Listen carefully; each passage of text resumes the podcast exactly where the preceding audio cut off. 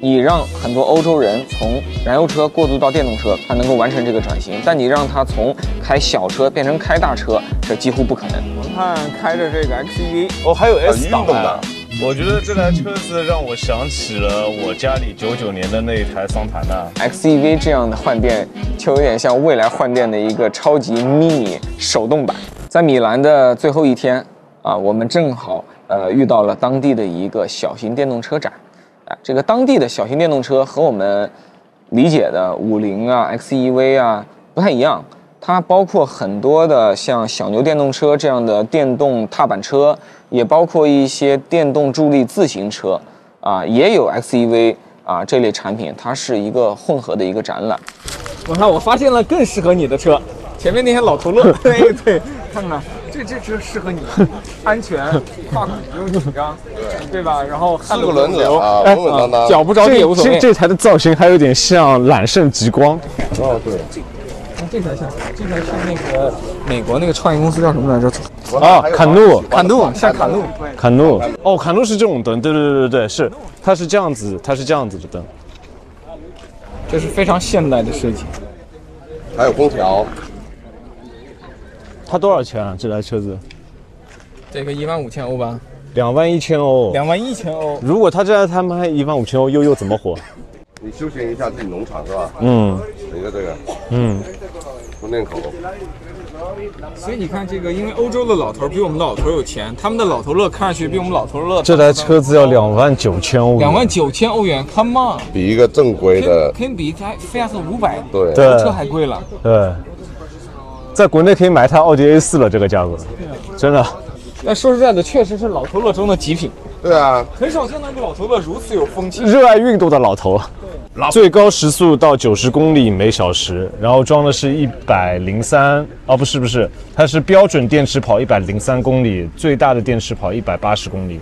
这个在村里边送货，开个小卖部，非常方便。这个也适合，其实，在意大利的市区送点快递什么的。对街道太窄，这个是有用的。哎呀，这边的人干两个小时，上午就下班了最呀。后十公里啊，对啊送快递，你上午送个三四趟快递，然后就可以去吃饭、喝咖啡、休息了，然后中午充会儿电，下午继续嘛。你不是物流啊，是送快递，你要搞清楚。漂亮的，这个像是动画片《七龙珠》里的那种，哎对，真的， 《七龙珠》和《阿拉蕾》里的那种车，唯一的区别就是那里边的车有时候会在这儿搞一个大玻璃，从前面照到这里，把你套在里边。你把那个大玻璃拆掉的话，这就像敞篷版的波尔玛骑的那个车。对是。 Yeah, I think you can, you can do it, you can do it. Come on, come on, let's go. What do you want to try? Sorry, What do you want to, what, which model? Which one? Which one? I would like to try the. Most power, powerful. 这个会比较厉害的啊， Yeah. This is uh, the off-road uh, vehicle model. This is the model uh, projected and realized for the commuting. 呃，我看考验你的时候到了，到底是选一个老头乐，还是来个硬汉的选择？ Very first time, First, first time. yes. Okay. I'm the very first time to drive to drive a motorcycle. Maybe it's one. It's it's more suitable for you. Ah, to be safety. Be safe. Okay，文翰。 Go on the right Uh huh. and then left, left, left, and come back. Okay. OK Okay. See you soon. 哎呀，很帅啦。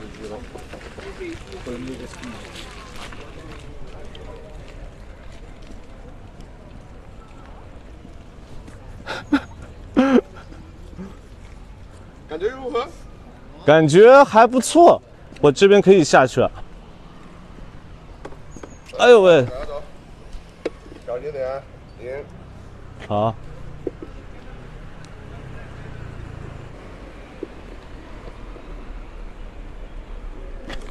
哦，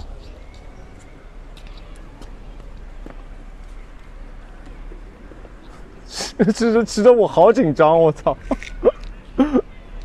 不容易，不容易，不容易啊但是如果你要让我去说一下体验的话，我没有体验， 因为我没有骑过这个，这个是我第一次骑，哦，第二次骑，骑的我胯有一点疼，但疼不是因为它车子不太舒服，是因为我太紧张了，我的胯，我我觉得我差点死在这儿，就因为你们让我一个从来没有骑过这样子小毛驴的人要去骑那台重机，如果前面他没有问我这个问题，说这个是你第一次骑吗？其实我就骑上去了，是的，然然后我就肯定死了。啊对，因为我脚是踩不到地的，这个，对这个我至少脚还能放一下地。那一个大车我都不敢轻易尝试，因为它这种不是一般啊那的。你们为为什么让我尝 试？因为我们不敢所以来，我们请才让解你释上一下，因为你长得帅呀、来，请给我解释一下，长得帅啊，对不对？我的命就这么不值钱吗？对呀、我们、啊我们不敢随便让你上，因为你们两个都有孩子了，对不对？保险也买好了，我他妈还没结婚呢，我靠，让我骑这个，哦，这真的是啊，看过没有？房车，就是它你前面骑，但是它后面的装载量是非常非常对对对，是个房车呀。对。停车还停的挺复杂的，这个房车都难停哈、对，最后放放弃了，直接抬起来。对，呃，这个展览应该来说对我们的这个触动也很深，就是欧洲的市场的结构和需求跟中国真的很不一样。你说他们都很有钱吧？其实你看中国人会买更大的车。而且在一些高端电动车的这个销售上，在这个上海、北京的 BBA 的这个拥有率上，我们都很明显比意大利要更领先。但你说这个欧洲市场穷吧，人家为了一台电动助力自行车，人家都能付几千个欧元啊，人家为一台这个老头乐都能付一万五千欧元以上，也就十万人民币以上。从这个角度来看，他们的购买力似乎又远远的这个高过我们。所以说，这个中欧之间真的很不一样，不要简单粗暴的去贴一个标签或者下个结论啊。然后 特别巧的是，我在当地还偶遇了一个定居在当地的中国人，呀、h e l l o 哇哦，我们前面已经去那边看过了。那看过了，对，对，看过了， Hello, hello, hello. 又见面了，哎，见了。这个大家介绍介绍啊，邹飞，我跟他是你好一你九好年加了微信，经过一个中间人介绍，其实从来没见过面。然后我们人生第一次见面是昨天，一九年我们聊的是未来电动车，妻子对。然后他一直在意大利，我一直在上海。然后昨天我们一起吃了饭，然后我们今天来看展，因为邹飞现在做的生意呢，其实是在啊，我我现在是专业呃开一个连锁，就是卖呃电动电瓶车，主要呢是小牛啊，还有舒克啊，还有雅迪啊，就是专门在意大利做这个行业。覆盖这个意大利业务所有市场吗呃，我们是米兰、罗马、都灵都有店。 ？OK，对，就是在米兰呢，我们是超过百分之五十的市什场。么时候赞助我偶像球队 AC 米兰？休闲快了广告。，快了， 是吧快了，快了，快了！对对，行啊已经在联系了，已经在联 系了。到时候如果搞定了的话，记得找舍甫琴科帮 我要个签名。因为周飞连伊布拉希莫维奇住在哪里都知道。啊可对是不是对去过？是的，没有没有没有。哦，就是意大利呢，它是有一个生产自行车的一个很长的历史。你像意大利那个呃 Giro d'Italia，就是意大利的那个比赛，还有跟相当于那个 Tour de France，法国那个跑自行车的嘛，所以。有一些品牌，就 Bianchi 啊、Bottega 啊那些东西，都可能有一百多年了。那个，你看那个幺幺八九二幺幺八九九二年的那个历史，所以跟跟国内的不一样。现在有很多的很多的那些新的新的怎么说呢？销售模式啊，就可能做得越来越大。就刚才我们在演讲的时候，有一个是他之前是卖车的，卖车呢，他就呃小小的一部分的钱全部投到做自行车和电动自行车，就做得最大。他卖车的时候是最小，但是他改了卖自行车和电动自行车，就变了意大利最大了。呃，一年不过也只有两千多台，因为这个市场太散了，有很多那个呃小店啊，对吧？刚才那个国家国家自行车协会他说了，我们有三千八百个卖自行车的店在意大利，平均的人数呢是二点七个人，所以都很小呀，就是做大的就只有那么几个。对都偏个体户。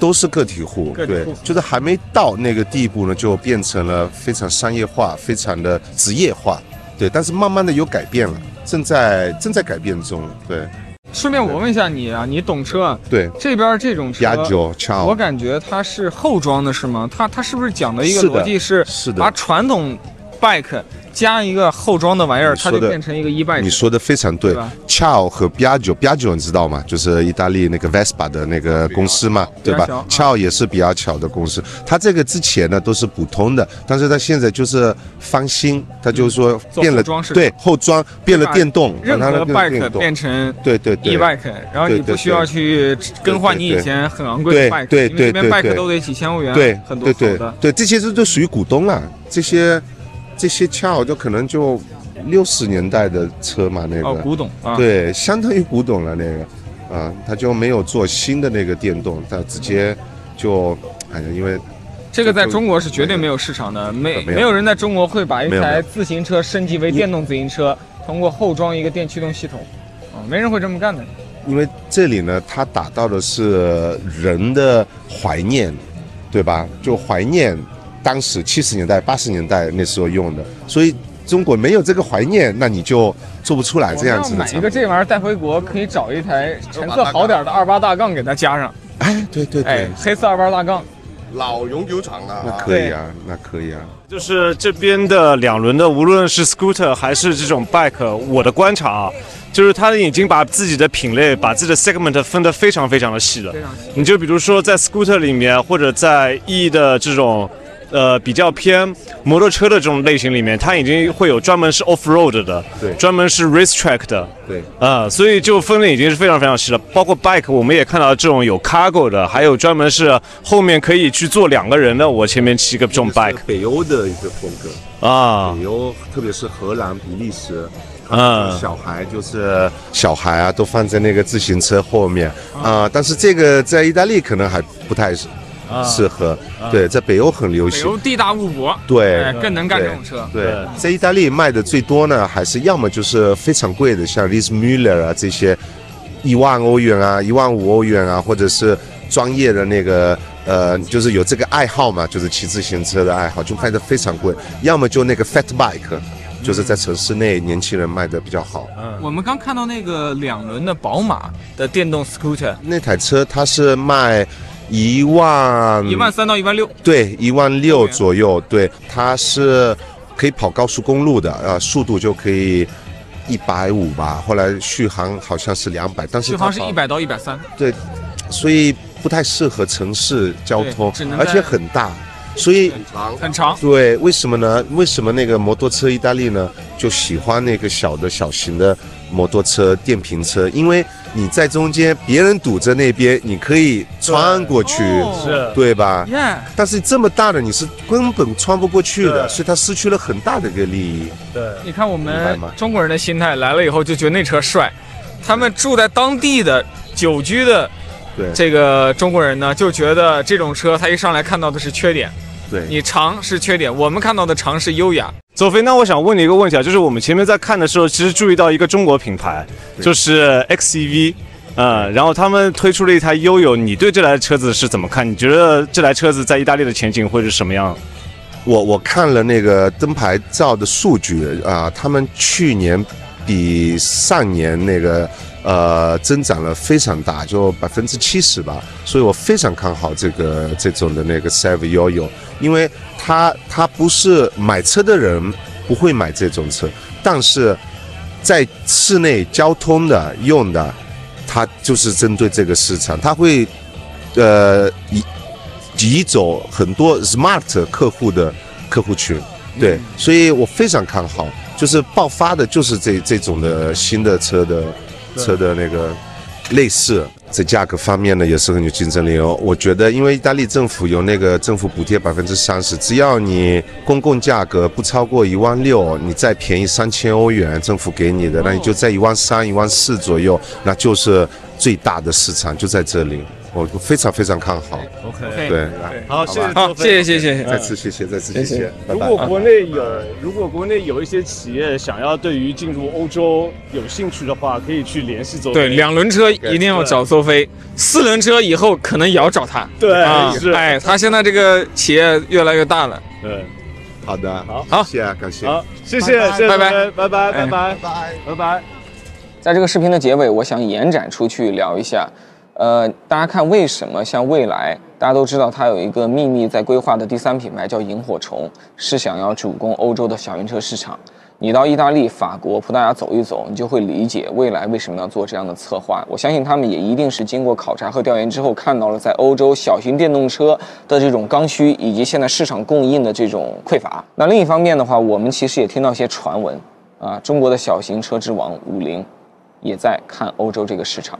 我觉得五菱的电动车如果杀过去的话，啊，也还蛮有想象力的。最后，我给这个中国车企，如果想要去欧洲做小型车，我提两个非常实用的建议。第一的话呢，就是我建议大家真的去买一些 Smart 和菲亚特五百。